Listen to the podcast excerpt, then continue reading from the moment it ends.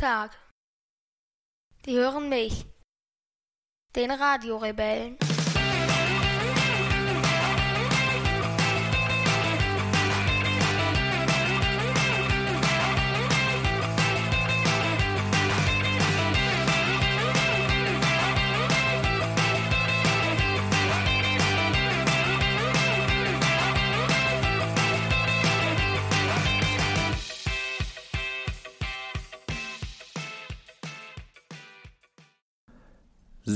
Sechste, sechste, 22 Uhr und 27. 27 sicher? Ja, Ja. jetzt 27. Ja. Und wir sind sehr spät dran, Ja. verhältnismäßig. Eigentlich so 20 Uhr ist eigentlich so unsere Ja. ungefähre Paradezeit. ne? Manchmal Bis sogar auf, ein bisschen früher. ja, bis auf manche Ausnahmesituationen, wenn wir auf irgendwelchen Parkdecks rumlungern oder sonstiges machen. Ja. Ja, wir wollen den Wochenendrebellen-Wochenrückblick für die letzte Woche aufnehmen. Wir hinken ja ein wenig hinterher und haben uns für heute vorgenommen, A, ich nenne es mal Strohhalm-Diskussion letzter Akt. Ja. Letzte Instanz. Letzte Instanz, also quasi der, wie heißt das dann, der Bundesgericht, ist das dann der Bundesgerichtshof, kann man das so sagen, oder was wäre die Das ist letzte der Instanz? Bundesgerichtshof, ja. Ja, haben wir Na, eigentlich ist der Europäische Gerichtshof. Der dann. Europäische Gerichtshof, also auch interfamili interfamiliär wäre es bei uns dann. Welche Instanz wäre da so die? Bei uns haben wir in der eigentlich Familie. noch nicht. Ja, wenn man es jetzt, wenn es jetzt um ein, äh, eine, um die Instanzen der Familienvereinbarung gehen würde. Na, es, es wäre dann das äh, Gericht, das für die Familiensitzung selber gebildet wird. Also wenn alle, wenn, wenn, wenn ni- nicht zugegeben wird und es keine Beweise gibt, dann entscheidet ja bei uns die Familiensitzung per Mehrheit. Okay, Das wäre quasi die letzte Instanz. okay. Also diese, in diese Instanz wollen wir heute treten. Dann wollen wir sprechen über äh, die Lesung in Plüderhausen und in Karlsruhe. Da waren wir in der vergangenen Woche. Und dann wollen wir sprechen über ähm, den Film Das fünfte Element, den wir uns unter anderem rausgesucht haben, weil wir in der Klage der Nation sprechen wollen über Flugtaxis und ähm, einen kleinen Ausflug machen an den Kölner Hauptbahnhof und das, was dort vorgestern geschehen ist. Und in der spektrographischen Minute geht's auch ein bisschen um Flugtaxis. Da gibst du einen kleinen Ausblick, was dich, was dort deine, die Leser deines Blogs in der nächsten Woche erwartet. Ja. Wenn wir mal, wenn wir davon ausgehen, dass das die letzte Instanz ist, was die Strohhalm-Diskussion angeht, dann ist es ja eigentlich so, dass dann am Ende eigentlich nochmal so, äh, es gibt ja eigentlich diese Abschlussplädoyers. Ja. Ja. Was wäre denn so dein Abschlussplädoyer? Entweder inhaltlich für dich nochmal zusammenfassend oder gegebenenfalls auch einfach, wie du diese ganze Diskussion in der letzten Podcast-Folge und auch davor empfunden hast. Also das, was du einfach zu dem Thema noch sagen möchtest. Also inhaltlich, es bleibt festzuhalten, dass es eine hypothetische Situation ist, in der wir waren. Und ich in diesem Extremfall, oder dass ich glaube, dass es immer viele andere Dinge zu tun gibt und es unklug wäre, jetzt auf diesen wahrscheinlich im Promille-Bereich liegende Einfluss äh, so lange zu diskutieren. Äh, aber dass es in dieser hypothetischen Situation weiterhin bei meiner Aussage bleiben würde und dass wir von der Diskussion selber her, von der Debatte, das aus eigentlich aus komplett unterschiedlichen Perspektiven betrachtet haben und auch manchmal ich so das Gefühl hatte, dass ich halt irgendwie, weil, weil, ich halt irgendwie die radikalere These hatte oder weil ich auch irgendwie die, irgendwie die unbequemere These hatte, dass ich irgendwie dann quasi von Anfang an, vom Gespräch an, irgendwie quasi immer im Rechtfertigungsbedarf. Wann war ich eigentlich derjenige, der sich verteidigen musste und du quasi derjenige warst, der äh, kritisiert hat. Mhm. Okay. Und das war ein eher ein Gefühl, wo du sagst, dieses Gefühl kennst du, das hast du häufig, oder war das etwas, wo du sagst, dass das war für dich eine ungewohnte Rolle?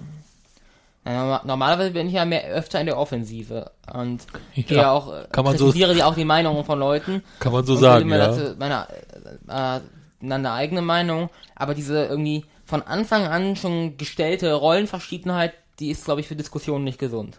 Mhm. Okay.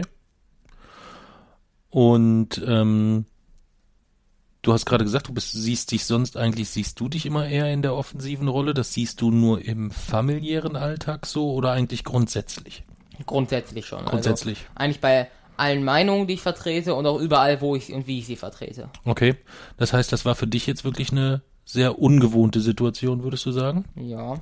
Und das war eine ungewohnte Situation, wo du dich sehr unwohl mitgefühlt hast oder wo du sagen würdest, na, es war halt neu, musste ich mich erstmal zurechtfinden oder wie würdest du das einschätzen? Ja, grundsätzlich kann man meine Thesen natürlich angreifen, ich diskutiere auch darüber, aber nicht aus der Ausgangslage halt, dass ich eigentlich schon derjenige bin, der sich verteidigen muss und eigentlich so, wenn man jetzt, ich halt die unbequemere These habe und so erstmal ganz, ganz neutral äh, eigentlich jeder dem anderen Zuspruch gibt und ich, also ich das eigentlich widerlegen muss. Mhm. Okay. Okay. Soll ich mein Abschlussplädoyer mal sagen? Ja. Ja. Ich würde inhaltlich eigentlich ähm, groß eigentlich gar nichts mehr sagen wollen. Ähm, ich war oder was was das was das inhaltliche angeht, das vielleicht als einzigen Punkt. Mein Ansatz war ähm, nicht zwingend zu sagen, ähm, wir dürfen nicht Strohhalme verbieten, sondern mein Ansatz war eigentlich irgendwie so ein bisschen äh, dieses Dilemma aufzuzeigen und zusätzlich vielleicht auch eine gewisse Kompromissbereitschaft ähm, aufzuzeigen, die notwendig ist, weil unabhängig ob hypothetisch oder nicht, das Wohl und Wehe wird nie davon abhängig sein, ob Menschen die, die angewiesen sind auf einen Strohhalm oder, ähm, wenn wir es weiterspinnen, auf, auf, auf äh, Katheter oder auf Flüssignahrungszufuhr etc., dass es davon abhängig ist. Aber darum soll es mir eigentlich gehen, nicht gehen. Äh, in meinem Abschlussplädoyer würde ich dich gerne um Entschuldigung bitten. Wieso genau? Wieso genau? Okay. Ähm, also weniger was die Situation angeht, was diese, diese von, von Beginn an Rollenverteilung, ähm, das war jetzt für mich jetzt nochmal ein, ein, ein wertvolles Feedback. Das habe ich von Beginn an gar nicht so gesehen, sondern habe ich eigentlich eher gesehen, dass wir dort so äh, ja im Laufe der Diskussion reingeraten sind, aber okay. Ähm, sondern viel eher, dass wenn ich alles nehme, was wir die letzten drei, vier, fünf, sechs, sieben Jahre gemeinsam getan, gemeinsam überstanden, gemeinsam durchstanden, aber auch gemeinsam erreicht haben, dann war das ja immer etwas, wo wir uns mal auf eine Begrifflichkeit geeinigt haben, wo wir gesagt haben, geprägt von radikaler Akzeptanz. Und das ist halt immer etwas, was schön auf Papier aussieht und das klingt auch toll gesprochen. Aber dem sollte man dann auch Taten folgen lassen. Das habe ich in der letzten Folge sicherlich so in der Form nicht getan.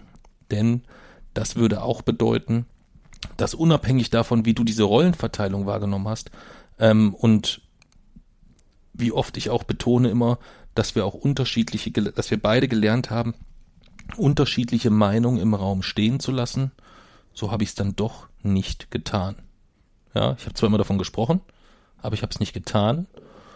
Und das ist in Anbetracht dessen, wie wir eigentlich ähm, vereinbart haben, wie wir miteinander umgehen wollen, ähm, war das vielleicht sogar übergriffig, wenn man das so in der Begrifflichkeit äh, nimmt. Im mindestens Fall aber etwas, wo ich in umgekehrter Situation von mir schwer, schwer enttäuscht wäre insgesamt. Und deswegen möchte ich dich um Entschuldigung bitten. Okay. Ist das in Ordnung? Ja. Ja. Wir haben sehr, sehr viel Feedback auf die Folge bekommen. Ähm, beziehungsweise weniger auf die Folge, sondern wirklich auf die konkrete Diskussion. Ähm, das zog sich einmal über Facebook im sichtbaren Bereich, dass es ganz, ganz viele gab, die, äh, die, ich will jetzt nicht sagen, die standen auf der Seite oder auf der Seite, aber die schon eher so den Punkt sehen, wie kann der Jason Strohhalme verbieten? Das kann ja wohl nicht sein und ähm, äh, da in diese Richtung argumentierten. Wir haben aber auch sehr, sehr viele Mails bekommen ähm, und äh, da waren ähm, zwei Mails dabei, die, ähm, die ich jetzt nicht im kompletten vorlesen, aber ich packe sie auf jeden Fall ähm, anonymisiert in den Blog unter die Podcast-Folge. Ähm, und da möchte ich mich einmal bedanken bei der Hanna, äh, die dort eigentlich sehr klug analysiert hat, was bei uns da in der letzten Folge so los war.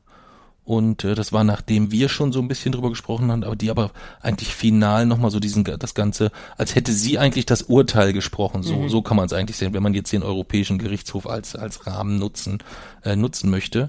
Und für all die, ähm, für all diejenigen, die gegebenenfalls dort Kritik geäußert hatten, was so deinen Standpunkt angeht, haben wir noch eine Mail bekommen, ähm, aus der ich jetzt einfach mal kurz ähm, ja, äh, ein Teil auch anonym, äh, weil es ist als, äh, das wäre als Kommentar auch lesbar, aber ähm, möchte ich trotzdem kurz mal vorlesen, weil es eigentlich ein ganz, ganz, ganz, ganz gutes Beispiel ist.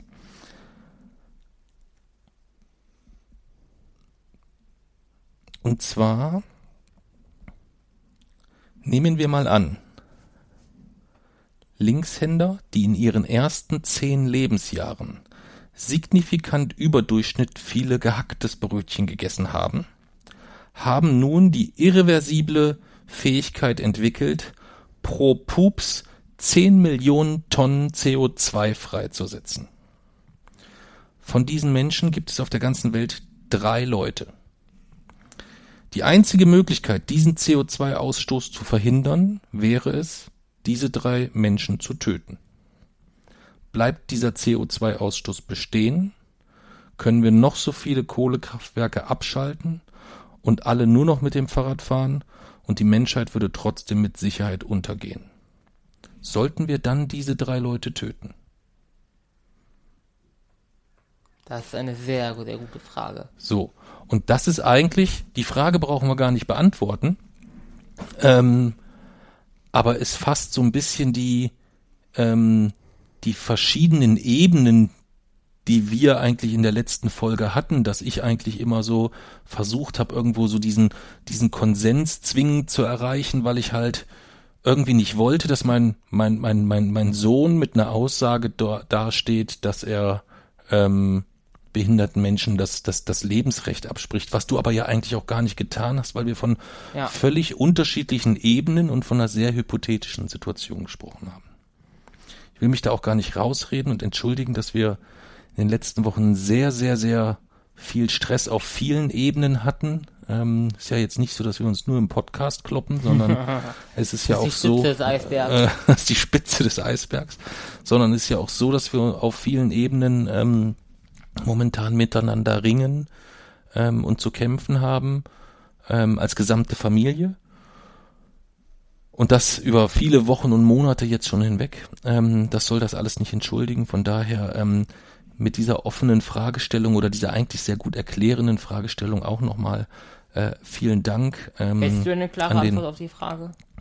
Auf die Frage. Ja, natürlich müssen wir sie töten. Ist ja alles andere wäre ja wäre unsinnig. Es spitzt halt das Ganze auf eine andere Situation zu und es ist halt durch die ähm, durch die sehr simple, äh, durch dieses sehr simple Beispiel ähm, und gleichzeitig so treffend kompakt beisammen und gleichzeitig so eindeutig hypothetisch irgendwie ja. so, weißt du? Dadurch ähm, fasst es das ganz gut zusammen, finde ich insgesamt. Machen wir an die Strohhalm-Diskussionen Haken? Mhm. Gut und danke, dass du meine Entschuldigung angenommen hast. Wir wollen, waren in Plüderhausen zur Lesung. Ja. Wo zur Hölle liegt Plüderhausen? Zwischen Stuttgart und Aalen. genau. Erzähl mal, was du noch so in Erinnerung hast. Also wir haben dort auf so, ein, auf so einer Bühne gelesen, das war so eingerichtet wie so ein Theater und die Bühne war so ein Wohnzimmer. Also es sah so quasi aus, oder so als hätten wir in unserem eigenen Wohnzimmer gelesen. Und bevor wir angefangen haben zu lesen, ging, da, also ging dann so der Vorhang auf. Also auch so wie im Theater und ich glaube es waren so 75, 80 Leute da. Äh, und ja, dann haben wir auf so einer Couch gelesen dort. Ja. Das war schon sehr ähm, Also wir sagen das irgendwie in jeder, jedes Mal, wenn wir über Lesungen sprechen, dass das wieder was Besonderes war. Ähm, aber es war halt tatsächlich wieder völlig anders, weil es war halt ein richtiges Theater. Ne? Also wir saßen hinter einem geschlossenen roten Vorhang, konnten hören, wie wir vorne angesagt werden und dann öffnete der sich richtig. Ja. ja. Daran kann ich mich gewöhnen, glaube ich. Das war schon sehr, äh, sehr, sehr schön. Und ich wollte noch nach Aalen fahren eigentlich. Und du wolltest eigentlich noch nach Aalen fahren, ja. Denn der Zug, den, den wir nach eingesteigen mussten, nach Plüderhausen, der endete in Aalen, ja. Zum Glück konnte ich dich davon überzeugen, dass du dann doch mitkommst zur Lesung nach Plüderhausen, ja. Ja, und obwohl wir dort parallel zum, ähm, äh, zum, zum äh, Euroleague-Finale äh, gelesen haben, waren dann doch viele Leute da. Ich meine, ist es immer eine Sache des Blickwinkels, aber äh, ich meine, das ist halt Plüderhausen, ne? Das ist halt nicht Hamburg, Berlin, München, Köln oder so. Ähm, fand ich mega, mega gut besucht. Ähm, der Veranstalter selber sagte zwar, er hatte sich eigentlich mehr versprochen, aber da ist halt aus dem Kontext Fußball, haben dann halt viele dann doch das Finale vorgezogen. Was ich aber durchaus auch legitim finde. Oder zumindest nicht, äh, nicht problematisch. Legitim, ja, aber verständlich nicht. Ja. Ja gut, du hast ja auch äh, auf der Lesung wieder mal erklärt, wie schön du es finden würdest, wenn du dir selbst bei deiner eigenen Ja. Lesung zuhören könntest. Ne? Ja. Ja. Ich denke, das wird einer dieser Wünsche sein, die ich nicht so schnell erfüllt Ja. bekomme. Vermute ich mal fast. Oder? Ja. Ja. Ja. Und dann waren wir noch in Karlsruhe. Da waren wir dann am Samstag zur Lesung. Ja. Und da waren eigentlich die Vorzeichen noch schlechter erstmal, denn wir haben parallel zum Champions League Finale gelesen, Ja. so dass ich eigentlich mittags gesagt habe, Jason, wir sitzen heute Abend vor einstelligem Publikum mit hoher Wahrscheinlichkeit. Ja, ich hatte erst gesagt, es wird wahrscheinlich die am schlechtesten besuchteste Lesung, aber das konnten wir sehr schnell ausschließen, weil wir äh, über Twitter schon zwei Zusagen hatten, plus Veranstalter wussten wir schon, es werden mehr als in Gelsenkirchen. ja, äh, das konnten wir sehr, sehr schnell ausziehen. Was hast du so noch für Erinnerungen an Karlsruhe? Äh, also ich weiß, waren dann so ungefähr 30 Leute da. Mhm. Äh, und wie, wie ist das, wo wir gelesen haben? Äh, das war die Hemingway Lounge Genau. in der Ulandstraße in Karlsruhe. Sehr zu empfehlen, sehr netter Wirt, Ja. tolle Location. Wir haben lange gelesen. Ja, war weit über dreieinhalb Stunden Lesung. ja. Es gab eine sehr lange Fragerunde. Mhm. Äh, und wir haben auch wieder nur ein Kapitel gelesen. Mhm. Aber allen. Ja. Haben wir, glaube ich, die letzten drei oder die letzten vier Lesungen Ja. habe ich jeweils immer nur ein Kapitel gelesen, weil wir es eigentlich ein bisschen straffen wollten, dass wir nicht immer so auf drei, dreieinhalb Stunden kommen und wir kommen trotzdem auf dreieinhalb Stunden. Mein Ziel war eigentlich, die Fragerunde zu verlängern dadurch. Ja, was dir ja auch immer gelingt. Ne? Ja. Also es ist ja, ähm, da bist du, da bist du ja eigentlich immer wieder eher in der offensiven Position, wenn es darum geht, Fragen hereinzuholen. Mittlerweile gibt es eigentlich keine Fragerunde, die kürzer als eine Stunde ist. Ja. Hast du eine Lieblingsfrage eigentlich, außer deiner Nachtzugfrage? Hm, eigentlich nicht, nee. Eigentlich nicht. Gibt's Fragen, wo du sagst, oh, die will ich, die will ich aber eigentlich so gar nicht bekommen, oder ist dir das wirklich, gibt's da Nee. eigentlich gar nichts? Ich finde immer eigentlich, jede Frage ist gut. Okay. Okay. Ja. Ähm, vielen Dank an den, äh, an den, an den Kai, der die Lesung in Karlsruhe organisiert hat. Äh, gemeinsam mit seiner Frau, die dann auch den Bücherverkauf sicherstellt. Das ist für uns auch immer super, super schön, weil wir dann nichts durch die Gegend schleppen müssen insgesamt. Oder ich nichts durch die, ich nichts durch die Gegend schleppen muss, genau. Das war sehr, sehr hilfreich. Und die Spende aus Karlsruhe ist auch schon überwiesen. Das sind 300 Euro. Was mal erstmal einfach pro Kopf mal wieder 10 Euro sind. Ne? Das würden wir an Eintritt so gar nicht reinholen. Den Vogel abgeschossen allerdings hat Plüderhausen. Muss man auch sagen. Weißt du, was die überwiesen haben? Das habe ich dir noch gar nicht erzählt. Ne?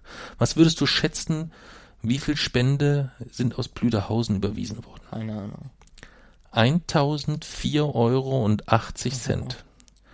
Die haben über 500 Euro Spenden den Abend gesammelt und haben dann spontan entschieden, das Ganze zu verdoppeln. Ja, das ist mal eine Ansage. Ja. So dass wir jetzt bei, ich glaube, 28.600 Euro Spenden sind. Und es wohl tatsächlich so ist, dass wir dort noch die 30.000 Euro knacken werden. Ja. Vermute ich mal fast. Wahnsinn. Der pure Wahnsinn. So wahnsinnig finde ich das nicht.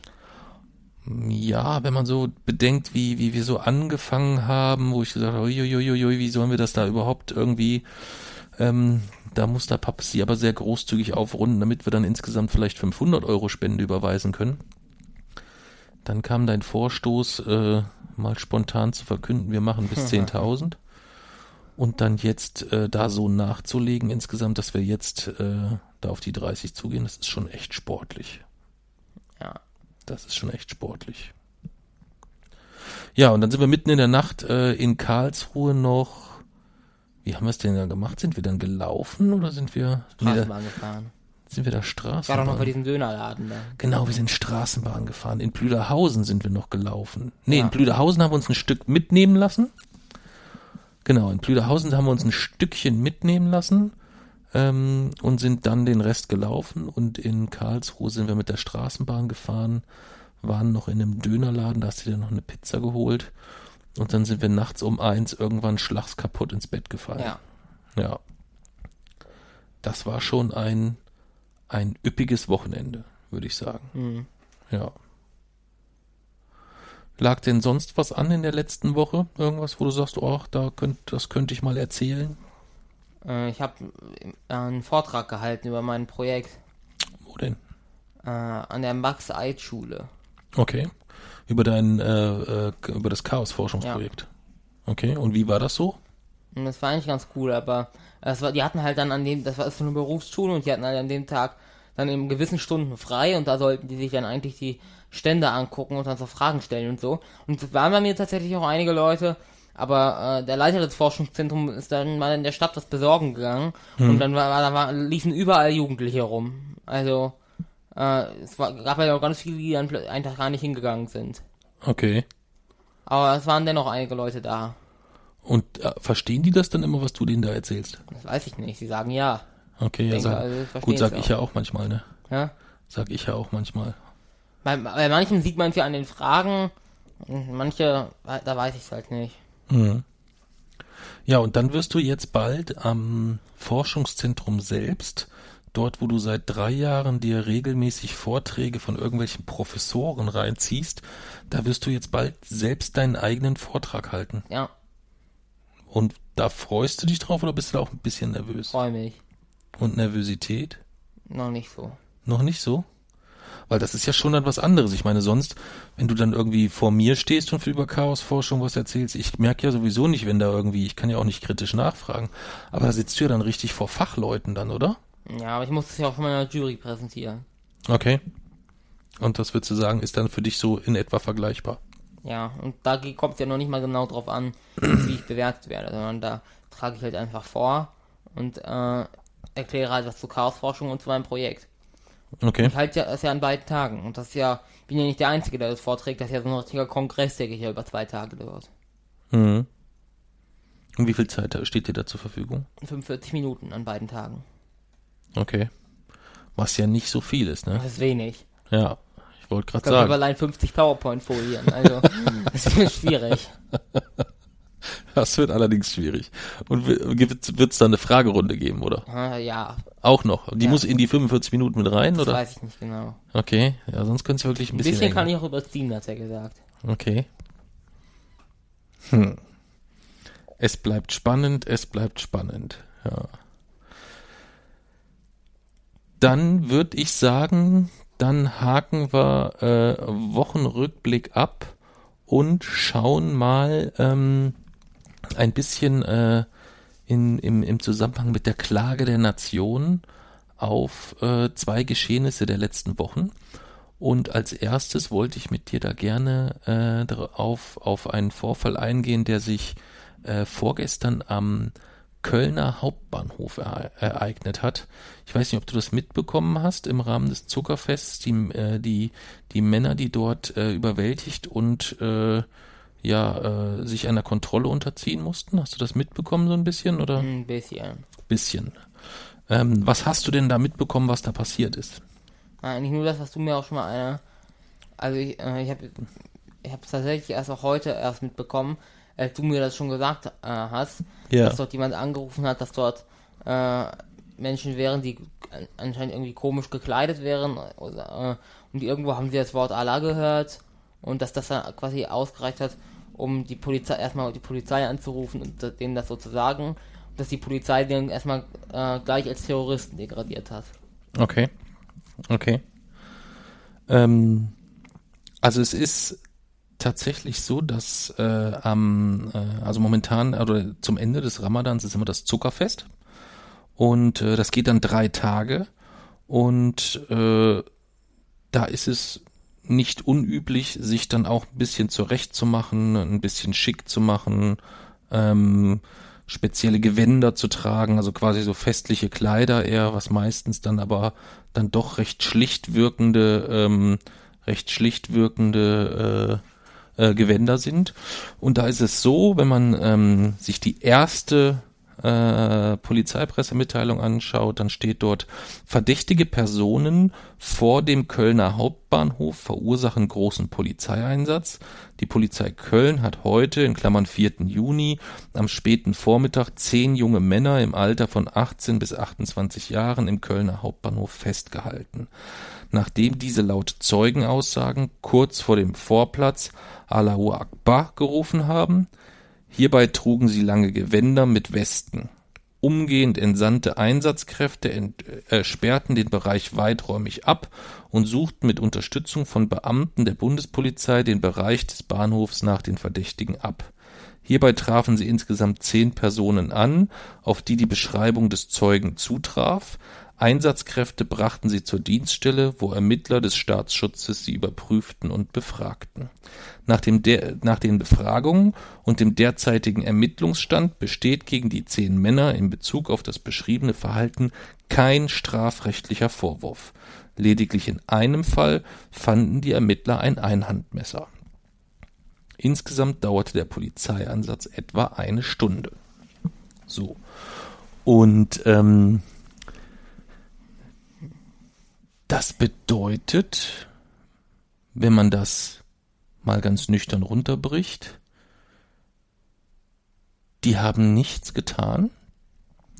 Das, was sie verdächtig gemacht hat, ist, dass sie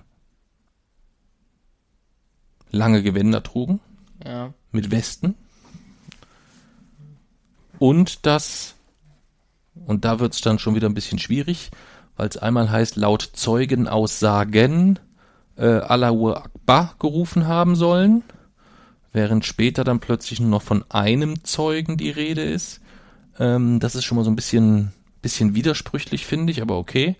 Ähm, das ist eigentlich das, was sie, was dazu geführt hat, dass sich diese Männer wenige Minuten später im Kölner Hauptbahnhof auf dem Boden äh, mit dem Gesicht auf dem Boden ähm, gefesselt ähm, einer sehr intensiven Kontrolle unterziehen mussten. Ja, das heißt, und äh, in dem Rahmen haben wir darüber gesprochen, weil ich da heute ähm, aus Frust heraus dann äh, auf Hm. unserer Facebook-Seite ein bisschen was zugeschrieben hatte. Ähm, du machst dich schick für ein großes Fest, für eins der wichtigsten, neben dem Opferfest, war vermutlich eins der wichtigsten Feste äh, im gesamten Jahr. Ähm, du freust dich drauf, du machst dich schick mit allem drum und dran und es führt letztendlich dazu, dass du dann ähm, auf Basis deines Gewands äh, einer Kontrolle unterzogen wirst, deren Art und Weise der Umsetzung, also Polizeikontrolle, ich war auch schon mal in einer Polizeikontrolle, da hieß dann, ja, guten Tag, würden gerne mal Ihren Ausweis sehen. So war das ja nicht, sondern äh, die fanden sich sehr, sehr schnell auf dem Boden äh, im Hauptbahnhof, äh, während Dutzende Gaffer drumherum standen und sich das ganze Spektakel anschauen konnten. Ja.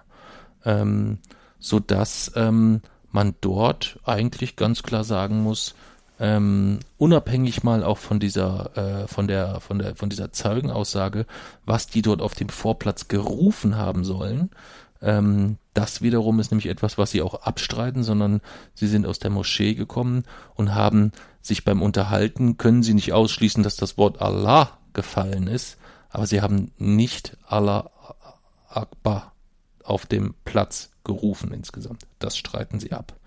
Wie würdest du das insgesamt einordnen? Würdest du sagen, finde ich richtig, finde ich gut, dass da äh, viel auf Sicherheit geachtet wird oder wie würdest du diesen ganzen Fall, äh, würd, wie würdest du den denn einschätzen? Naja, ich glaube, dass sich diese oder dass es schon so ist, dass dort Beamte einfach auch anhand von ja, von persönlicher politischer Einstellung vorgehen können und dadurch auch ein ganz anderes Bild erzeugen können. Weil wenn man, wenn von zehn Leuten, die man kontrolliert, halt neun mit Migrationshintergrund sind, dann wird man auch, äh, dann wird die, wird man, werden diese Ergebnisse wohl auch die Tatsache stützen, dass an, äh, anscheinend äh, mehr Flüchtlinge Straftaten begehen als Deutsche, wenn man das so auslegt. Mhm. Äh, aber es ist halt. Du meinst quasi so als sich selbst erfüllende Prophezeiung genau. mehr oder weniger. Mhm. Es hat halt, wenn man das wirklich dann halt so gestaltet, dann kommt man auch das Ergebnis, das man haben will. Aber so erstmal, wenn man nur das nimmt, was dort jetzt passiert ist, ist es eigentlich ein Skandal. Okay. Was findest du ist daran das Skandalöse? Zum einen die Art und Weise des Einsatzes selber und auch zum, an, zum anderen der Ausmaß dieses Einsatzes, nur weil es war ja, ich würde jetzt noch nicht mal sagen, dass, äh, dass dort irgendwie gerechtfertiger Verdacht oder so bestand. Es ist einfach absolut überproportional, dass man dort sowas macht. Hm. Okay. Das deckt sich in etwa mit dem, was ich heute kundgetan habe und ich war dann schwer überrascht, ähm, weil ich eigentlich auch dort, naiv wie ich bin, immer gedacht habe, das ist auch so ein gewisser Konsens, mhm. dass ganz, ganz, ganz viele oder die absolut überwältigende Mehrheit äh, da meiner Meinung sein wird. Du willst ähm, es aber, glaube ich, auch. Nur die, die alle deiner Meinung sind, schreiben es nicht alle drunter. okay, das könnte natürlich auch sein. Aber es gab dann halt schon die, den ein oder anderen Kommentar, die also ähm, das, das, das Drastischste war tatsächlich, ähm, wo ich dann halt wieder gemerkt habe, wie, wie kurz bei mir die Lunte momentan mhm. ist, dass ich ein bisschen aufpassen muss, dass ich innerhalb von drei Facebook-Kommentaren wandelte sich von, es schrieb jemand, vielen Dank für den Post, das sehe ich genauso. Ähm, die Menschenwürde wurde an dem, wurde in Köln mit Füßen getreten. Und dann schrieb jemand drunter, Köln, äh, ach ja, Menschenwürde, da war doch was in Köln, was war denn mit Silvester? Also bezog ja. das gleich auf diese Silvestergeschehnisse von vor zwei Jahren. Ähm, was ja erstmal, wo das eine mit dem anderen ja erstmal wirklich rein gar nichts miteinander zu tun hat. Und dann hatte ich der guten Dame auch geschrieben, dass man das nicht miteinander vergleichen darf und nicht miteinander vergleichen kann. Ähm, und äh, habe dann als Antwort bekommen, ähm, dass sie es sehr bedauert, dass sie unsere Aktion unterstützt hat mit einer Spende. Das Geld hätte sie besser anlegen können. Ja. Was Macht mich wiederum überhaupt keinen Sinn, weil es ja noch nicht mal für uns. Also es ist ja, äh, ich war erst, habe erst gedacht, hm, äh, uns hat ja keiner Geld gespendet, hat die das Ganze auch nicht verstanden. Also sie hat ja eigentlich nichts ja. verstanden. Sie mhm. hat nicht verstanden, worauf ich hinaus wollte. Sie hat nicht verstanden, warum ihr, ihr Einwand völliger Humbug ist, dass sie nicht ähm, irgendwie völlig mit einem mit einem ganz anderen mit einer ganz anderen Thematik kommen kann oder so. Äh, ich hatte ja versucht dann noch ähm, über ihren Namen äh, ihr dann Wink mit dem Zaunpfahl zu geben, aber das hat irgendwie alles ja, so gar nicht. Naja, also jetzt zum Beispiel ähm, also ich will ihren Namen jetzt nicht sagen, aber angenommen, äh, ein, ein Herr Müller benimmt sich schlecht. Richtig schlecht. Ja. Und ich würde zukünftig allen Herrn Müllers gegenüber unhöflich sein, weil sie Herr Müllers sind. Ja. So. Das wäre jetzt ja in etwa das, was sie tut, nur dass es nicht auf den Basis eines Namens ist, sondern auf Basis dessen, dass es äh, äh, Menschen mit Migrationshintergrund ja. sind oder Muslime ähm, oder People of Color oder oder was auch immer. Also da gibt's ja genügend äh, äh, genügend Gruppen, äh, auf die man sich dann da immer auch schnell geeinigt hat, wie man dort äh, wie man dort attackieren kann. Ja. Und dann im nächsten Schritt dann zu kommen mit dem, äh, dass sie es bedauert, dass sie die Spendenaktion unterstützt hat, das war schon das hat mich schon so ein bisschen aus den Socken gehauen, muss ich sagen. Ja. ja. Ich habe ihr dann geschrieben, äh, die Mailadresse geschrieben, dass sie das bitte mir schnellstmöglich ihre, ihre, ihre, ihre Kontodaten zukommen lässt, damit ich das Geld zurücküberweisen kann. Ähm, ich habe jetzt noch gar nicht geguckt, ob ich schon Post habe. Aber ähm, das du willst dir das zurücküberweisen. Ich überweise das zurück und dann überweise ich selber die Summe. Ja, das, das, das möchte, das möchte ich im Normalfall dann nicht so, so stehen lassen insgesamt. Ja. Das hat mich sehr, sehr, sehr geärgert. Denn insgesamt, ähm, man muss sich halt nur mal in die Lage versetzen. Also ich, ich kenne das halt von ganz, ganz vielen Mitarbeitern und Kollegen, die mir berichten, wie oft sie im Jahr am, am, am Münchner Bahnhof zum Beispiel von der Polizei kontrolliert werden. so oft bin ich in 20 Jahren, und ich bin echt viel an Bahnhöfen unterwegs, Ja. noch nicht kontrolliert worden. Wurdest du schon mal kontrolliert? Ja, einmal. Am Weißt Bahnhof. ja, weißt du, was ich da für ein T-Shirt getragen habe? Fuck Nazis. Fuck Nazis, ja. Da wurde ich tatsächlich einmal kontrolliert. Ja. Musste ich zwar, ging zwar schnell, ich musste nur meinen Pass zeigen, aber ähm, Glaubst du, das war Zufall? weiß ich nicht. Keine Ahnung. Ich glaube da eigentlich eher nicht so an Zufälle. Ähm, vielleicht sah es auch, war es auch, weil ich äh, recht verloddert insgesamt aussah. Ich weiß es nicht. Ja. Jedenfalls, das ist etwas, ähm, wo ich sage, dieses, dieses, dieses äh, Racial Profiling, also quasi ähm, nicht stichprobenartig, sondern bei den Stichproben nach einem konkreten Muster oder nach einem konkreten Raster zu verfahren.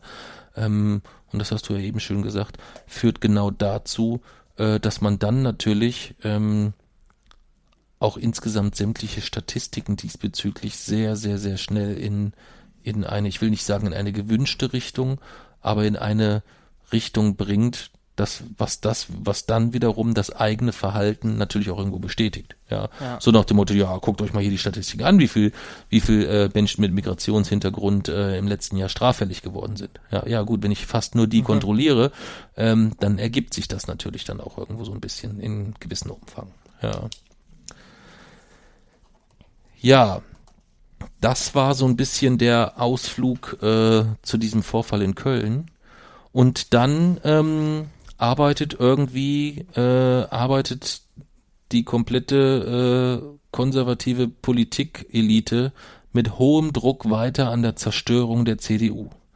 Was ich mit großem, äh, mit großem Gefallen und großem Amüsement teilweise wirklich beobachte. Unglaublich.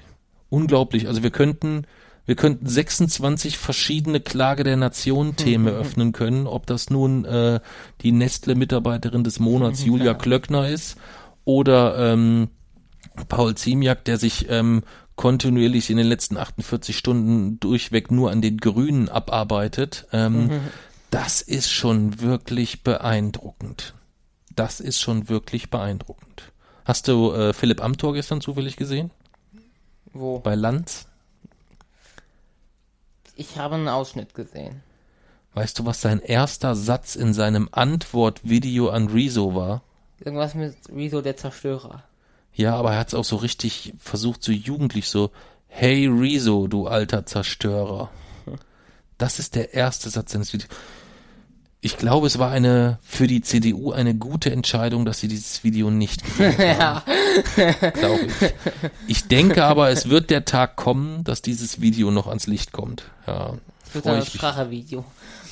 Ja, ganz so dramatisch wird sicherlich nicht, aber ähm, das ist schon wirklich beeindruckend, auch wie viel und wie häufig man auf, aus, aus, aus Reihen der CDU hört, wir müssen, äh, Söder sagt, wir müssen jünger werden, wir müssen cooler werden und so weiter.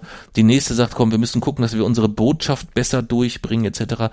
Nein, ihr bringt eure Botschaft fantastisch durch. Nur sie hat halt den falschen Inhalt. Das ist das, was den Leuten nicht gefällt. Und dass die das entweder alle nicht verstehen, das ist die eine Variante, oder dass sie es in Anbetracht ihrer äh, ihrer äh, Lobby, die sie benötigen, nicht sagen können. Oder dass sie sagen, die glauben das, was wir sagen. Es ist egal, was es ist, es ist eine völlige Katastrophe. Ja, eine völlige Katastrophe. Ja, ja und die ähm, und jetzt ist dort aber ein bisschen, jetzt kommt dort klimatechnisch, kommt dort Bewegung rein. Und wir haben uns dann ähm, gesagt, wir wollen mal auf einen Punkt eingehen, den die CDU so ein bisschen äh, versucht zu forcieren. Äh, das ist die Thematik Flugtaxi. Ja. Was weißt du über Flugtaxis? Was kannst du mir über Flugtaxis sagen? Und bevor du loslegst, trinken wir erstmal einen ordentlichen Schluck unseres leckeren Malz. Das ist heute das, heute Evas Malz. Denn Eva unterstützt uns bei Steady und hat deshalb eine Malzbiertaufe und kriegt heute diese um ein Vielfaches harmonischere ähm, Folge als beim letzten Mal die Friederike. Aber da auch nochmal vielen Dank und liebe Grüße. Ähm, ja, Prost. Und dann kannst du mal ein bisschen was zu Flugtaxis erzählen. Also grundsätzlich ist es so, dass Flugtaxis einen entscheidenden Vorteil haben, äh, nämlich die Tatsache, dass sie eben in der Luft sind, erspart ihnen die komplette Bodenreibung. Weil bei normalen Autos ist es ja so, dass durch die Reibung an der Straße immer Energie verloren geht. Und dieser Widerstand ist eigentlich so, der macht wirklich einen riesigen Energieverlust aus. Das fällt für Flugtaxis komplett weg. Aber dafür ist halt auch mehr Energie nötig, um halt überhaupt in die Luft zu kommen. So dass man grundsätzlich das Thema Flugtaxis ernst nehmen muss, weil sie können unter gewissen Umständen klimafreundlich sein, sogar klimafreundlicher als normale Elektroautos, aber nur in ganz gewissen Umständen. Also so Flugtaxis als Kurzstrecken, irgendwie fünf Kilometer, das macht gar keinen Sinn. Ähm, alleine das Starten und Landen äh, ist dort einfach zu energieaufwendig, sodass Energie, sodass diese äh, Flugtaxis überhaupt erst auf Strecken über 35 Kilometer umweltfreundlicher sind als normale Verbrennungsautos. Also auf kurz, sehr, sehr kurzen Strecken sind sie sogar umweltschädlicher als normale Verbrennungsautos. Wieso das? Weil sie eben, sie, dadurch, dass sie fliegen und auch durch dieses Starten und Landen ist mehr Energie nötig. Okay. Wie werden die denn angetrieben? Elektrisch. Elektrisch. Und wie kann ich mir das vorstellen? Wie, wie, wie, wie heben die dann ab?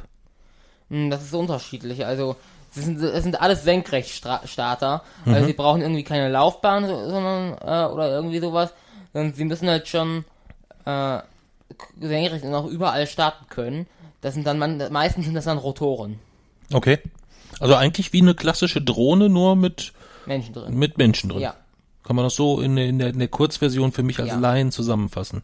Okay. Und ähm, was glaubst du, ist der Hintergrund, dass dort die die ähm, die äh, ist da oder ist das welchen Beitrag kann so dieses dieses Klimataxi zu dieser Gesamtproblematik Mobilität, Verkehr, Individualverkehr, öffentliche Verkehrsmittel, welchen Beitrag Also- können die da leisten? Sie können, Wie viel passen da rein? derzeit arbeitet man an Modellen mit fünf Passagieren. Okay. Ähm, grundsätzlich innerhalb der oder innerhalb einer Stadt in der Innenstadt macht sowas gar keinen Sinn, weil wie gesagt die Strecken sind zu kurz, man müsste zu oft an äh, wieder hoch runter, das macht keinen Sinn. Ab Strecken äh, von 35 Kilometern sind Flugtaxis umweltfreundlicher als normale Autos. Und ab Strecken ab äh, 35 Kilometern, wenn dann drei Personen mindestens drin sitzen, sind sie sogar umweltfreundlicher als normale Elektroautos. Okay. Also das ist ganz abhängig von der äh, genauen Nische. Sinnvoll sind solche Flugtaxis in Metropolregionen, also wenn man, wie im Ruhrgebiet zum Beispiel viele Städte relativ nah aneinander hat, dann kann sowas Sinn machen durchaus, von einer Stadt in die andere, zu Strecken 50, 80, sogar bis 100 Kilometer kann das noch Sinn machen. Äh, oder auch bei Ver Verkehr von der Innenstadt zum Flughafen hin kann das auch Sinn machen. Äh, also bei solchen mittleren Strecken können Flugtaxis Sinn machen. So innerhalb der Innenstadt wird man aber weiterhin auf äh, ja, den öffentlichen Nahverkehr und auch Fahrräder und so etwas angewiesen sein. Aber grundsätzlich muss man Flugtaxis ernst nehmen und äh, sie können halt wirklich auf solchen Strecken so 50 bis 100 Kilometer sind sie eigentlich die umweltfreundlichsten Verkehrsmittel. Okay. Und ähm, dass die Flugtaxis ist ja etwas, was thematisch wirklich sehr intensiv so durchdringt. Also wenn man so äh, gerade so im Social Media Bereich oder so hört man ja von denen immer wieder. Glaubst du, das ist etwas, weil einfach die Leute, weil das einfach etwas so komplett Neues ist in Anführungszeichen, dass es das spannendste Thema ist, oder weil es auch ein Thema ist, wo einfach sehr sehr viel drüber gespottet wird ja insgesamt. Also das was also ich lese zumindest sehr sehr sehr viel Spott. Das höre ich bei dir ja jetzt nicht raus.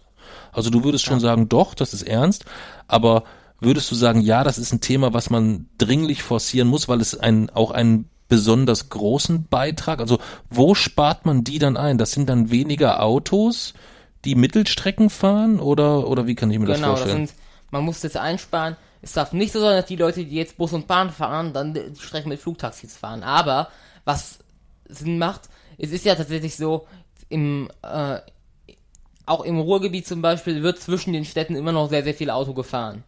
Oder auch allgemein in Metropolregionen. Das bringt diese Metropolregionen auch wirklich an die Belastungsgrenze in Sachen Luftverschmutzung auf der ganzen Welt. Einfach, dass immer noch viel zu viele Leute auf diesen Strecken ihr Auto benutzen. Das sind somit die, wirklich die umweltschädlichsten Strecken. Diese Strecken irgendwie 500 Kilometer mit dem Auto, das macht ein absolutes Minimum an. Und diese Kilometerstrecken auch ganz wenig. Diese 50 Kilometer Strecken, das sind wirklich eigentlich der, der Bereich, wo man am meisten einsparen kann, wo man auch relativ einfach einsparen kann. Und dort Flugtaxis zu machen, aber wirklich vielleicht als irgendwie äh, so ein Konzept wie dem Anruf Sammeltaxi, weil es müssen halt schon äh, ein einziger reicht nicht. Es müssen schon drei Leute mindestens eigentlich drin sitzen, damit es sich lohnt. Dann ist sowas durchaus ein innovatives Verkehrskonzept und sollte auch verfolgt werden. Okay. Aber es klingt für mich jetzt erstmal, oder ich weiß ja nicht, ob es da schon, gibt es da schon Preise, was so ein Ding kosten wird? Also, momentan sind es noch Prototypen. Nächstes Jahr soll für, für also soll ist, äh, das erste Flugtaxi auf den Markt kommen, aber erstmal für Unternehmen, also nicht für Privatpersonen. Und noch soll das 300.000 Euro kosten. Okay. Das ist das erste Modell und es soll halt für Unternehmen erstmal interessant sein. Aber ich nehme an, solche Technologien fallen ja im Preis rapide. Also ich bin, äh, wenn jetzt das, das für 300.000 Euro nächstes Jahr auf den Markt kommt, dann wird das, denke ich mal, sich innerhalb von fünf Jahren auf ein Niveau einpendeln, in dem sich das auch mittelständische Unternehmen leisten können und so dass irgendwann dann im Laufe der Jahrzehnten, vielleicht in 20 Jahren, das auf dem Niveau angekommen ist, dass sich das vielleicht auch Privatpersonen leisten können. Okay. Das heißt aber, es ist eigentlich eher etwas, was den, also es leistet einen Beitrag, ja, wenn es als Ersatz fürs Auto genutzt wird, richtig? Ja. Aber dann auch nicht als Ersatz fürs Auto, welches nur eine Person transportiert, ähm, sondern es müsste eigentlich schon quasi das Fahrgemeinschaftsflugtaxi geben dann insgesamt. Ja. Oder professionelle Transportunternehmen, mehr ja. oder weniger, so wie, wie, also dann wirklich als Flugtaxi im Sinne ja. von äh, Guten Tag, wir sind Firma XYZ, wir bringen sie von A nach B und, und dann auch mehrere Leute insgesamt. Also hm, hm. Also man kann es nicht als Lösung für alles präsentieren und dann sagen, alle können jetzt mit dem Flugtaxi fahren. Das funktioniert einfach so nicht. Die Leute, die zu faul sind, äh, auf Strecken von ein Kilometer äh, das Fahrrad zu nehmen, äh, die werden auch daran in Zukunft nicht vorbeikommen und äh, es führt auch nicht daran, führt kein Weg daran vorbei, Fahrradwege auszubauen, öffentliche Verkehrsmittel auf, auszubauen, weil die sind weiterhin, müssen die Basis bilden für die Verkehrswende. Mhm, okay. Was ich ein bisschen ich weiß nicht, ob das, ob da zu viel reininterpretiert wird. Es liest sich aber erstmal relativ eindeutig, dass äh, die äh, CDU Flugtaxis dementsprechend forcieren möchte. Parallel dazu ähm, mit Frank Thelen, ein großer Flugtaxi-Investor, mhm. ähm, gleichzeitig aber als auch als Berater für Doro Bär tätig ist insgesamt. Was für mich schon erstmal wieder den, ein bisschen den Anschein erweckt, ähm, dass es da nicht zwingend nur darum geht, äh, ein, ein, ein, einen Klimabeitrag zu leisten, äh, um den, den, den, den öffentlichen Nahverkehr zu, äh, den, nicht den öffentlichen Nahverkehr, sondern den, den Individualverkehr zu mindern, sondern schon durchaus auch erstmal, wenn ich die Preise höre, die du, die du da aufrufst, dass das eher etwas ist, ähm, da wird ja auch der Flug mit dem Taxi, wenn das Unternehmen sind, der wird ja verhältnismäßig teuer sein. Das wird ja teurer sein oder deutlich teurer als die Taxifahrt auf einer selben Strecke. Deutlich, ja. deutlich teurer. Das heißt, das ist ja jetzt erstmal nichts, was wirklich gedacht ist, um dem äh, im, im, im Ruhrpott denjenigen, der von Duisburg nach Essen muss oder sonst irgendwie äh, für den ist das ja eher ungeeignet dann wahrscheinlich. Also es naja, ist dann doch eher wieder so ein so ein Komfortding und nicht irgendwie wirklich äh, bezüglich Effizienz und Klimaneutralität. Wenn, wenn ich jetzt, äh, keine Ahnung, von Duisburg nach Essen muss und dort nachts stehe und kein Bus mehr fährt, kein Zug mehr fährt und ich mich entscheiden muss, zahle ich mehr und fahre dafür mit den drei anderen Leuten mit dem Flugtaxi oder nehme ich ein, ein eigenes Taxi, würde ich mich trotzdem fürs Flugtaxi entscheiden. Mhm, okay. Aber äh, es stimmt schon, so oder äh, bei, es wäre ist natürlich noch lange nicht konkurrenzfähig, auch bei solchen Preisen. Man müsste einfach mal, äh, was man tun möchte, man könnte sowas konkurrenzfähig machen, indem man einfach mal Diesel und Benziner mehr besteuert, weil das sind ja diejenigen, die müsste man eigentlich teurer machen und unbequemer machen. Äh, nur neue Möglichkeiten und äh, die versuchen möglichst bequem zu machen, funktioniert nicht. Man muss auch einfach mal die umweltschädlichen Sachen unbequemer machen Und vor allem, das äh, Beste ist ja, diese Flugtaxis funktionieren elektrisch. Das bedeutet, sie gehen vom deutschen Strommix aus. Und der deutsche Strommix besteht momentan noch zu über 50% aus Kohle.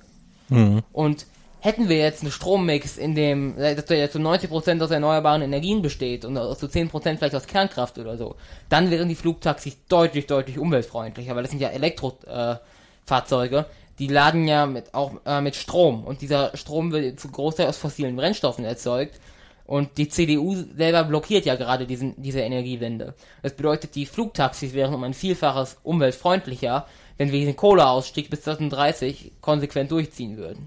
Okay. Dann wären sie auch viel, viel, viel konkurrenzfähiger. Okay. Ja, spannend. Spannend, spannend, spannend. Als ich äh, äh, vorgeschlagen hatte, dass wir über, über Flugtaxis sprechen, bin ich eigentlich davon ausgegangen, dass, ähm, dass das vielleicht eine Thematik wird, wo wir uns diesen gesamten Spott äh, dranhängen können oder so. Aber ich fasse mal zusammen. Es ist lohnenswert, das zu verfolgen. Es löst nicht unsere, unsere Individualverkehrproblematik. Es kann aber ein Beitrag sein. Und man muss halt gucken, dass ähm, man das preislich zeitnah in den Level bekommt, dass es dann auch äh, keine reine Komfortgeschichte oder eine, ein Luxustransportmittel wird. Ja. Kann man das so zusammenfassen? Ja?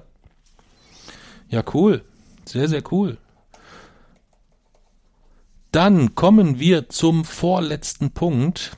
Wir haben uns passend, ähm, wir haben beim vorletzten Mal haben wir vergessen anzukündigen, welchen Film wir gucken wollen. Ähm, deswegen kündigen wir das jetzt schon mal an, über welchen Film wir in der nächsten Folge sprechen werden. Das wird der Film Into the Wild sein. Ähm, und in der heutigen Folge haben wir gesagt, wenn wir über Flugtaxis sprechen, dann kann es eigentlich, habe ich gesagt, kann es eigentlich nur einen Film geben, den wir uns angucken, nämlich das fünfte Element. Ja. Mit Bruce Willis. Fass doch mal zusammen, worum es in dem Film überhaupt geht. Also es ist ein richtig skurriler Film eigentlich. Also es geht los 1914 in Ägypten und äh, es ist so, dass äh, in dieser Welt taucht alle 5000 Jahre taucht quasi etwas Böses auf, welches das Ziel hat, das Leben zu zerstören. Und ähm, dort in Ägypten, in diesem Tempel, wo das beginnt, ist halt auch eine Waffe dagegen. Und zwar braucht man dafür, oder sind dafür fünf Elemente nötig. Einmal die klassischen Elemente, die eigentlich keine Elemente sind, sondern die Elemente aus der griechischen Philosophie, also Feuer, Wasser, Erde und Luft. Äh, und es soll ein fünftes Element geben. Und das liegt ja dort in so einem, äh, ja, in so einem Grab quasi. Mhm. Und diese fünf Elemente könnten halt dieses Böse stoppen, das alle 5000 Jahre wiederkommt. Mhm. Äh, und dann irgendwann in der Zukunft, also dann im Jahr 2263, äh, kann man äh, oder ist man halt in der Lage, dieses, äh, dieses fünfte Element, äh, da extrahiert man quasi Zellen raus Mhm. und diese Zellen klont man dann quasi. Ja. Also man macht quasi, man macht aus dem fünften Element quasi einen Menschen. Mhm. Ähm, weil vorher bereits sind im Jahr 1914 äh, diese Außerirdische, die hinter diesen Bösen stecken, auf die Erde gekommen und haben sowohl die, äh, die, also quasi die Elemente, die werden durch so Steine repräsentiert, auch als, als auch dieses Grab mitgenommen, weil in, auf der Erde ja bald der Erste Weltkrieg ausbrechen wird. Mhm. Und daher, um das quasi zu schützen. Und so wurde dann halt dieser, äh, dieses fünfte Element, daraus wurden halt diese, die Zellen wurden dann halt so geklont, dass daraus wieder ein ganzer Mensch entstanden ist. Mhm. Ähm, ja, und das Ziel ist dann halt eigentlich, die, dann taucht halt irgendwann dieses äh, Böse wieder auf und ist im Begriff, die Erde zu zerstören. Und äh, dieses, äh, oder diese Frau, die dann quasi dieses fünfte Element darstellt, äh, lernt halt in der Zwischenzeit äh, alles über die Geschichte der Menschheit äh, und darüber äh, halt allgemein über die Menschen auch. Und äh, sie landet dann tatsächlich, als sie in diesem Labor quasi hergestellt wird, äh, gerät sie dann halt auch in so, halt in, auch in Panik und landet dann zufällig in so einem Flugtaxi halt von jemandem äh, oder von der, der quasi dieser anderen Hauptperson, wie heißt der, äh, Corbin. Mhm. Und da wird dann halt versucht oder äh, sie halt zu diesem Tempel zu bringen, wo 1914 die Leute, die Außerirdischen gelandet sind, um halt diese Waffe zu aktivieren, um diese, äh, quasi dies, das Böse, was alle 5000 Jahre wiederkommt, zu besiegen. Genau. Sehr schön zusammengefasst. Du hast auf jeden Fall von dem Film mehr verstanden als ich. ähm, ich habe ihn, glaube ich, jetzt das, ja, so das dritte, vierte Mal geguckt, würde ich sagen. Irgendwie lief der immer mal im Fernsehen, wenn ich irgendwo im Hotel lag. Und ne, es gab auch mal so eine Phase, wo ich einfach Bruce Willis unheimlich gerne mochte, deswegen habe ich mir den reingezogen. Aber ich finde den gut, ich finde den richtig skurril. Es geht um Weltraum, es gibt wissenschaftliche Dinge, die man so hinterfragen kann. Es gibt viel, einfach viele Skurrilitäten. Hm. Okay, hat dir also gut gefallen. Ja. ja. Hast du eine Lieblingsszene? Hm, Da muss ich überlegen, ob es eine, äh, ob es überhaupt eine gibt. Du, hast du eine? Ich habe eine, ja. Welche? Die äh, Szene, wenn die Diva auftritt auf der Bühne.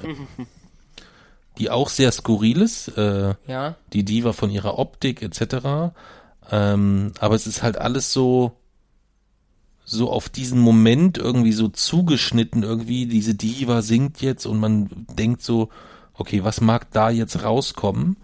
Und dann ist es musikalisch halt tatsächlich ein Brett. Mhm. ja ähm, und auch dieses dieses Musikstück was sie singt das fängt schon das fängt gut an ähm, sehr klassisch entwickelt sich dann aber in so eine ganz moderne, in so eine ganz moderne Melodie insgesamt, die, ich weiß nicht, also die, die Szene mag ich unheimlich gerne. Es kommt aber direkt danach auch die Szene, wo ich sage, was zur Kom- Hölle. Komplettes Gemetzel.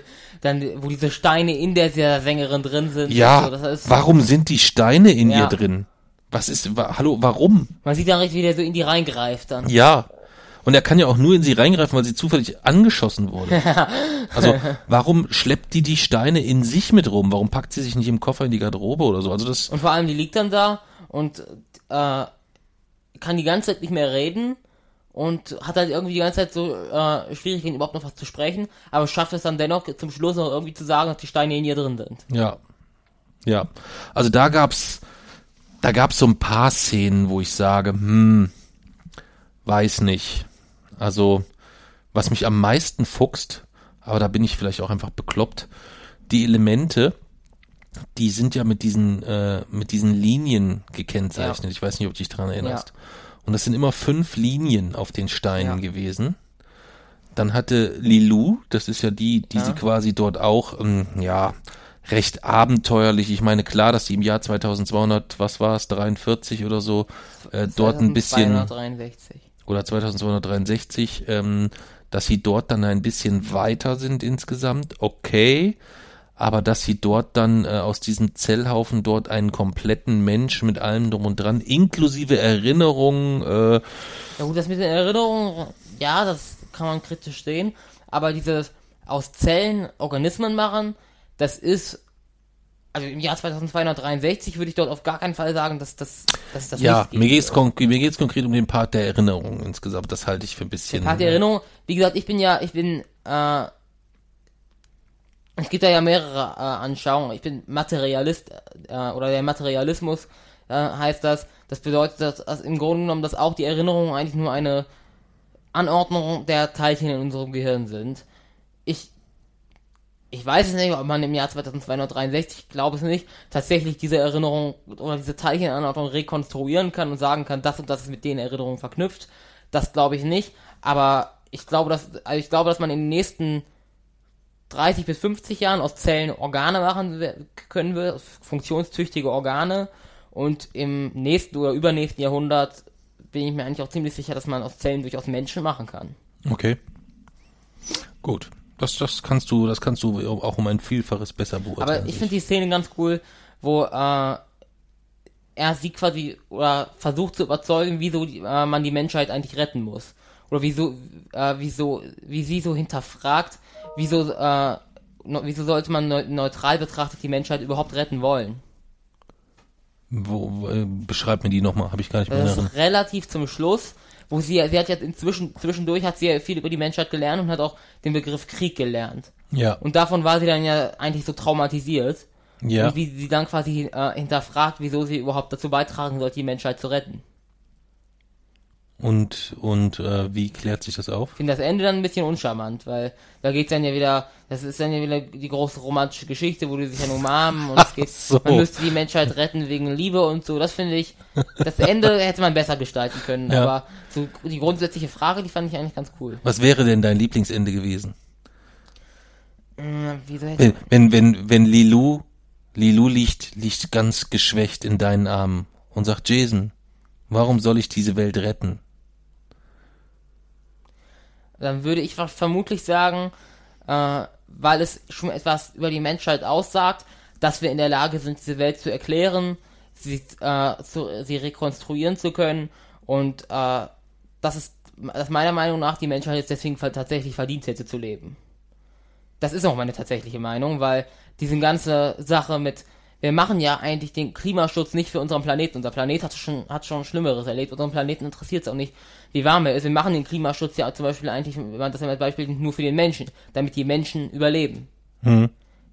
Ob die Erde nun wärmer ist oder kälter ist, das interessiert objektiv betrachtet niemanden außer uns. Ja. Wir sind ja diejenigen, die es schadet. Und deswegen sollten wir der, dem Erhalten des menschlichen Lebens ja oberste Priorität äh, beiwohnen. Mhm. Das ist so ein fantastisches Schlusswort, dass ich über den Film jetzt eigentlich fast gar nichts mehr sagen will. Ja. Also es wäre ein deutlich charmanteres Ende, als was, was es dort gab. Ja. Kann man sich anschauen. Paar witzige, äh, paar witzige Ansätze und Ideen. Also, dass man äh, an den Ampeln äh, kann man nicht nur links und rechts blinken, man, sondern kann auch oben und nach unten blinken quasi. Oder das, ähm, was ich auch sehr schön finde, welches ist die Szene, wo ähm, quasi das kleine asiatische Restaurant direkt an seinem Haus hält und vor seinem quasi, Ja. also du musst quasi nicht mehr ins Restaurant gehen, sondern das Restaurant hält vor deiner Haustür und bereitet dir dann dein Gericht zu. Das fand ich noch ganz charmant. Was ich dumm gelöst finde ein bisschen ist ähm, den Bösewicht, den Sorg, Ja. weil den finde ich eigentlich nicht wirklich böse, sondern eher so, weiß ich nicht, erinnert mich irgendwie ein bisschen an Toy Story oder so. Also so, weiß ich nicht, dem hätte man ein bisschen mehr, bisschen mehr Kanten, ein bisschen mehr bö wirklich Böshaftigkeit geben können. Vielleicht war es aber auch so gewollt. Ja. Ich fand die Kombination irgendwie cool. Also insgesamt, allein wegen der Skurrilität, war schon eine, ein guter bis sehr guter Film. Okay. Okay. Punktevergabe? Punktevergabe. Ähm, also von mir würde er bekommen, jetzt muss ich ganz kurz gucken, dass ich, dass ich nichts Falsches sage. Also was vielleicht noch lustig ist, ähm, es gibt auch hinsichtlich Kostüme und so ein paar nette, vielleicht ist es totaler Zufall, aber ein paar nette Verbindungen zu, ähm, zu Star Wars gibt's die eine oder andere Kostümverbindung. Ähm, das finde ich schon. Und auch, und was auch lustig ist, äh, der Designer Jean-Paul Gaultier Ja. ist der Kostümdesigner gewesen für diesen Film.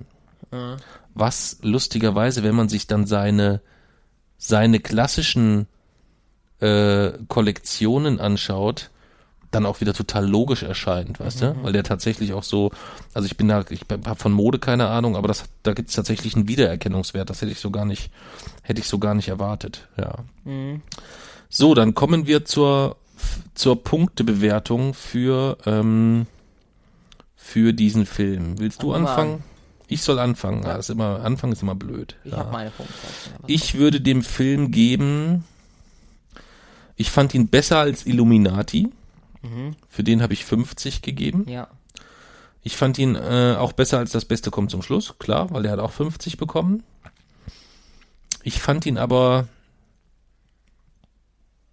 nicht so gut wie die Welle. So dass ich sagen würde, ich gebe ihm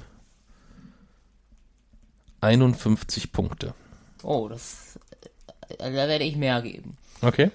Ich fand ihn, also wenn du schon die Welle als Beispiel nimmst, ich fand ihn nicht ganz so gut wie die Welle, aber auch gar nicht so weit davon entfernt. Und deswegen gebe ich 73. 73. Für die Welle hast du 76 Ja. Punkte gegeben, also haben wir 73 Punkte bei dir für das fünfte Element. Das heißt, das ist der von den Filmen, die wir bisher, bisher gesehen haben, für dich der viertbeste Film. Sehe ich Ja. das richtig? Du hast auf Platz 1 Kill Bill, auf Platz 2 Matrix, auf Platz 3 Die Welle und auf Platz 4 das fünfte Element. Ja. Und ich habe auf Platz 1 auch Kill Bill, auf Platz 2 auch Matrix, auf Platz 3 habe ich aktuell Jackie Brown. Ja. Kann man so stehen lassen. Ja. Ja, kann man so stehen lassen. Ja, ja im nächsten, äh, im nächsten Wochenend-Rebellen-Wochenrückblick werden wir uns ähm, dem Film Into the Wild widmen. Ja, den werden wir dann im Detail besprechen. Dann würde ich sagen, kommen wir zur spektrographischen Minute. Trinken noch einen Schluck Evas Malz. Also im Grunde genommen wird es eigentlich auch dort äh, noch, ich werde nochmal genau die Studien zum Flug, zu diesem Flugtaxi betrachten. Ich werde aber auch natürlich auch ein bisschen mehr auf den wissenschaftlichen Part eingehen. Wie funktionieren die Dinge überhaupt? Wie realistisch sind sie? Wann wird es sie so geben? Und werde halt auch nochmal zusammenfassen, wann sie sinnvoll sind äh, und wann man sie einsetzen kann und muss, wann es Sinn macht. Und nochmal darstellen, wann sind sie sogar umweltfreundlicher als Elektroautos und wie sieht nun die Gesamtlösung eigentlich für die Mobilität der Zukunft aus? Und hat der Individualverkehr überhaupt eigentlich noch eine Zukunft? Okay. Das wird dann im, in der nächsten Folge der Fall sein. Schön. Schön, schön, schön, schön, schön. Dann sind wir heute wieder durch, oder? Ja. Oder gibt's noch irgendwas, wo du sagst, das willst du noch loswerden? Nee. Nö. Dann sagen wir vielen Dank. Vielen Dank, Eva, für die Unterstützung auf Steady. Vielen Dank allen Zuhörern. Dir vielen Dank, dass du meine Entschuldigung angenommen hast. Und in der nächsten Folge würden wir auch total gerne mal wieder Rezensionen vorlesen, oder? Haben wir jetzt wieder drei, vier Folgen nicht gemacht. Also wer Lust und Zeit hat, kann ja mal äh, bei iTunes oder wo auch immer eine Rezension hinterlassen. Oder, was auch total cool wäre, ähm, das Taschenbuch von Wir Wochenendrebellen würde erscheinen im August. Und auf der Verlagsseite, also auf randomhouse.de oder einfach Goldmann Verlag äh, googeln ähm, oder Wir Wochenendrebellen Taschenbuch googeln, das geht auch. Da ähm, ist das Taschenbuch schon hinterlegt zum Vorbestellen, wird 10 Euro kosten. Und für diejenigen, die da zufällig landen, wäre es natürlich total cool, wenn die dann schon ein bisschen was lesen könnten, wie die Leute so das Buch finden. Das heißt, wer das Hardcover gelesen hat und keine Lust hat, auf Amazon eine Rezension zu hinterlassen, der könnte ja einfach mal ein paar Zeilen, das muss ja auch nicht viel sein, ähm, dort auf der Seite hinterlassen. Das würde uns riesig, riesig, riesig freuen Ich habe und noch auch eine ein, interessante Sache zum Film gefunden.